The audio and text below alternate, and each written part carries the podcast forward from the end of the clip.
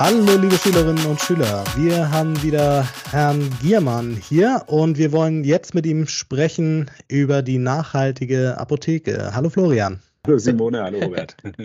hi, hi. Ja, interessiert mich jetzt als erstes, welche Besonderheiten in Bezug auf die Nachhaltigkeit gibt es denn bei Apotheken, wenn man das jetzt mal so äh, im Vergleich zum normalen Geschäft im Einzelhandel sieht? Genau, wir hatten es äh, in unserem letzten Talk ja schon so ein bisschen angerufen. Es sind äh, meines Erachtens zwei Dimensionen, die wir ähm, äh, betrachten müssen. Das eine ist, äh, also bezieht sich beides natürlich auf Arzneimittel, weil in Apotheken gibt es vor allem Arzneimittel. Das eine ist die Wirkung der Arzneimittel. Ähm, äh, die sich unter bestimmten Bedingungen verändern kann. Dazu gehört vor allem äh, starke Hitze, wie wir sie in den letzten Sommern immer wieder hatten. Das heißt, das erfordert eine besondere Beratung. Das erfordert natürlich auch eine Kenntnisse derjenigen Arzneistoffe, die, die hitzekritisch sind. Man sollte vielleicht auch so ein, so ein Gespür dafür haben, welche Krankheitsbilder ähm, äh, davon betroffen sind. Also ein Beispiel, was ich jetzt aus, aus dem Buch Die nachhaltige Apotheke kenne, ist Parkinson.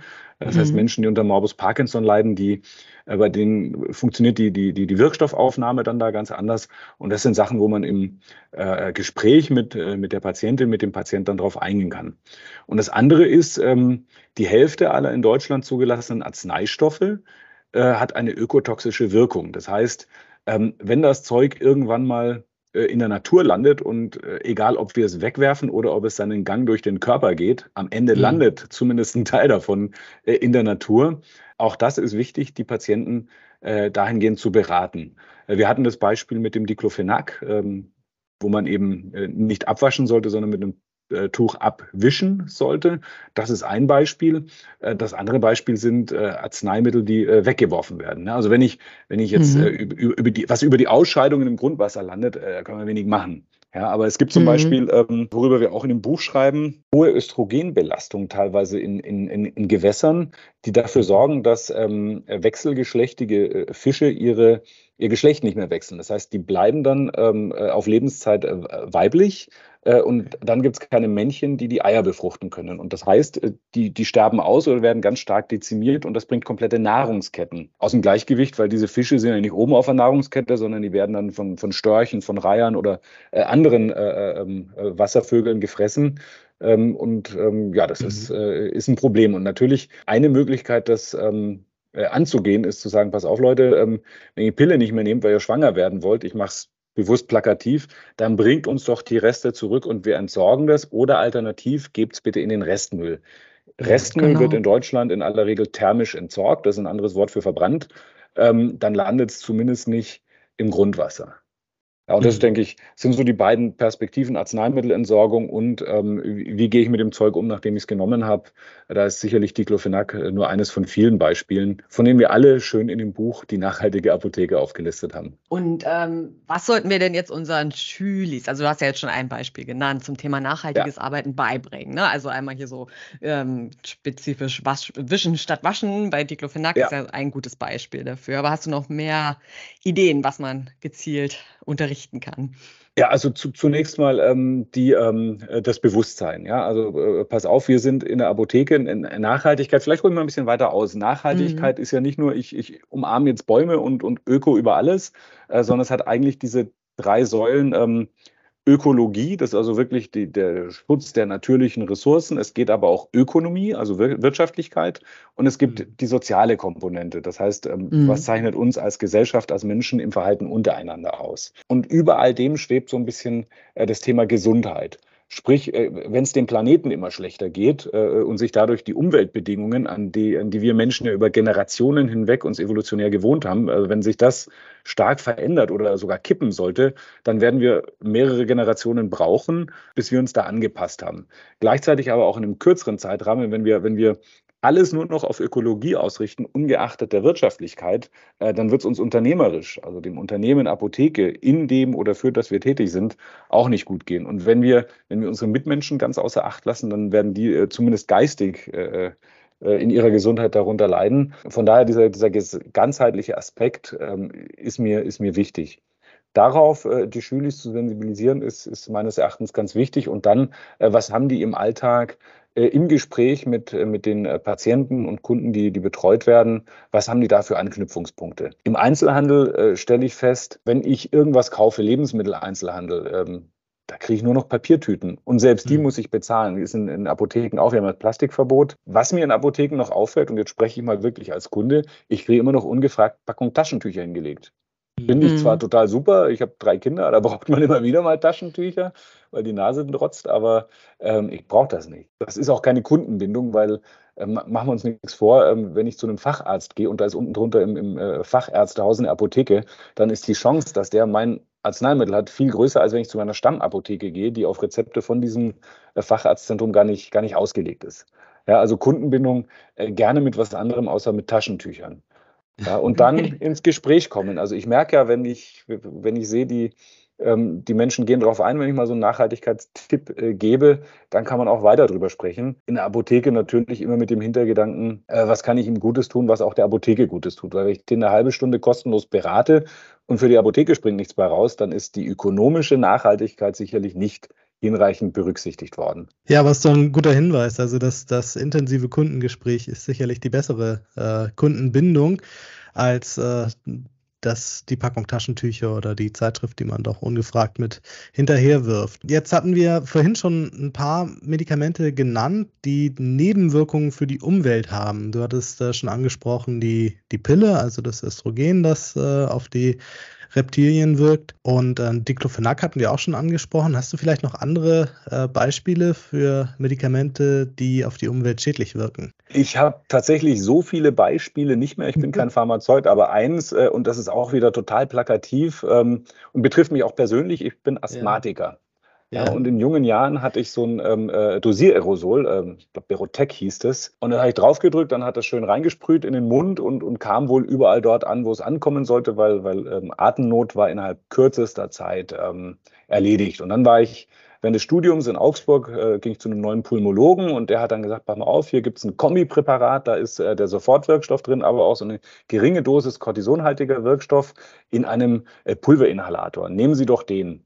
Mhm. Äh, habe ich dann gemacht. Seitdem bin ich äh, auf Pulverinhalator und bei der Recherche zu dem Buch habe ich gesehen, ich bin einer von den Guten, äh, weil diese mhm. Pulverinhalatoren, die haben einen deutlich niedrigeren CO2-Fußabdruck als die äh, mit Treibhausgasen gefüllten Dosiererosole, die eben mhm. Äh, deutlich mehr äh, Emissionen verursachen als die, als die Pulverinhalatoren. Heißt, wieder für den Apothekenalltag, äh, guck mal, wenn ihr Asthmatiker oder COPD-Patienten vor euch habt, äh, was kriegen die denn? Und dann sprecht sowohl mit dem Patienten, macht, sensibilisiert die. Und wenn die sagen, okay, klingt interessant, würde ich, würde ich gerne was tun, äh, dann kann man natürlich auch mit dem Arzt über einen entsprechenden Switch äh, reden. Da ist natürlich wichtig, äh, wer spricht mit dem Arzt? Wie ist da das Verhältnis der Apotheke als Unternehmen zu dieser Arztpraxis? Ist das was, was mhm. eher äh, Inhaberin, Inhaber machen oder kann, kann, kann man da als PTA selbst auf den Arzt zugehen? Das ist vom Einzelfall da da gibt es keine generalisierten Tipps von mir, klärt das im Team, aber tut's. Ja, cool. Also das heißt, in der Apotheke kann man schon richtig viel tun, um was für die Umwelt zu machen. Ne? Definitiv, ne? Genau. Ja.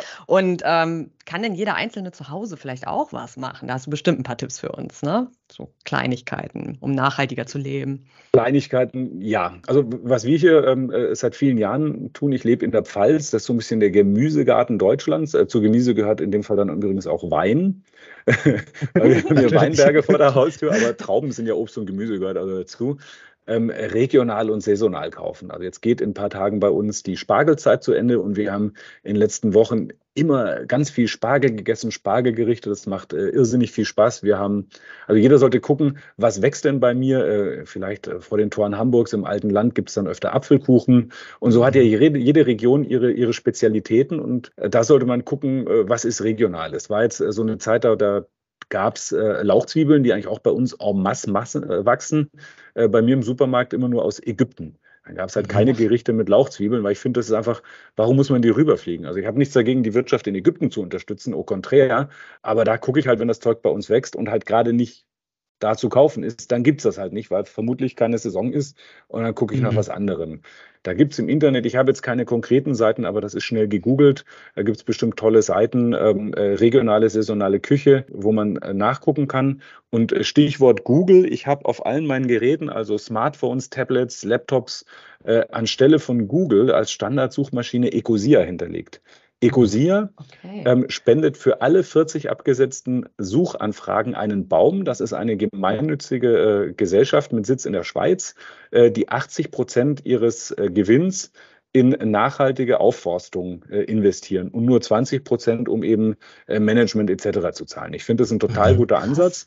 Da ja. kommen leicht andere äh, Ergebnisse als bei Google. Gelegentlich sage ich noch, okay, jetzt gucke ich zum Vergleich nochmal auf Google, aber im Prinzip mit Ecosia kann man super arbeiten. Basiert auf dem Algorithmus äh, von Bing, von Microsoft. Also die haben mhm. keinen eigenen Algorithmus entwickelt. Äh, das ist zum Beispiel so eine Geschichte. Ja, dann mhm. äh, für Apothekenteams, äh, Fahrgemeinschaften. Ja, guck doch mal, ja. äh, wer wohnt wo und wer muss, äh, hat welche, welche Schicht. Äh, und wenn es mit den Schichtplänen sich beißt, dann kann man auch mal sprechen, können wir nicht die, die eine Fahrgemeinschaft bilden können, gemeinsam äh, in eine Schicht legen. Mhm. Ja, bis hin zu, ähm, wer, kann, wer kann öffentlichen Nahverkehr nehmen? Da gibt es Jobtickets, die kann der Apothekeninhaber, Apothekeninhaberin sogar steuerlich absetzen. Ähm, also es gibt ganz viele, ganz viele Anreize, wie man dem Team äh, was Gutes tun und, und nachhaltig machen kann. Bis hin zu E-Bike-Leasing über die Firma, was dann als Firmenfahrzeug auch wieder steuerlich geltend gemacht werden kann und wenn es in der Apotheke geladen werden kann, dann ist es komplett kostenneutral für die Mitarbeitenden und erhöht sicherlich ja. auch den Stellenwert der Apotheke als attraktiver Arbeitgeber. Aber da gibt es ein breites Potpourri äh, und ich habe jetzt wirklich mal nur ein paar, nur ein paar Sachen aus dem Hut gezaubert. Ja, wenig, aber schon ganz, ganz wichtige und leicht umzusetzende Sachen aber auch, ne? Doch, ja. das ist richtig cool. Vielen Dank, Florian. Gerne. Ja, wenn wir uns jetzt noch weiter zu dem Thema informieren würden, wollen würden, welches Buch könnten wir dann lesen? Apothekenspezifisch natürlich das Buch von Esther Luhmann, Die nachhaltige Apotheke aus dem Deutschen Apothekerverlag, wo ich auch bei ein paar Kapiteln ähm, beitragen durfte. Äh, da gibt es noch viel mehr ähm, Beispiele hin zu Innenausstattung der Apotheke, äh, zu Arzneimittelwirkungen. Auch eine sehr gute Einleitung, wo das Thema nochmal so ein bisschen äh, äh von den Grundsätzen angerissen wird. Ja, ansonsten lese ich natürlich auch ganz gerne ähm, dystopischere äh, Science-Fiction-Romane, äh, die dann eben so Worst-Case-Szenarien ähm, erscheinen lassen. Äh, eines davon ist ähm, schon ein bisschen älter und setzt sich sehr kritisch damit auseinander, weil bis zum Ende weiß man nicht, ob der Autor ähm, eigentlich an den Klimawandel glaubt oder nicht. Und ich, ich spoiler hier auch gar nicht, aber das Buch ist äh, von Michael Crichton. Das ist der Autor von äh, Jurassic Park unter anderem mhm. und nennt sich Welt in Angst. Und da geht es eben auch um so Naturkatastrophen und ähnliches. Und ein anderes Buch in dem Thema, was eben so von, von der Romanseite das Ganze aufgreift, wurde kürzlich verfilmt. Die Verfilmung soll schrecklich gewesen sein. Das Buch fand ich ganz gut, Der Schwarm äh, von Frank Schätzing. Ja. Schon gehört. Also das ist ja ein spannender Ansatz, ne? Katastrophenszenarien für das Bewusstmachen. Das finde ich gut. Ja. auch, auch, so kann man das Bewusstsein für, für Nachhaltigkeit schärfen. Ja, Florian, vielen Dank ja. für das Interview und wir hören uns gleich nochmal wieder zum nächsten Thema. Ja? Vielen Dank. Super. Danke. Tschüss.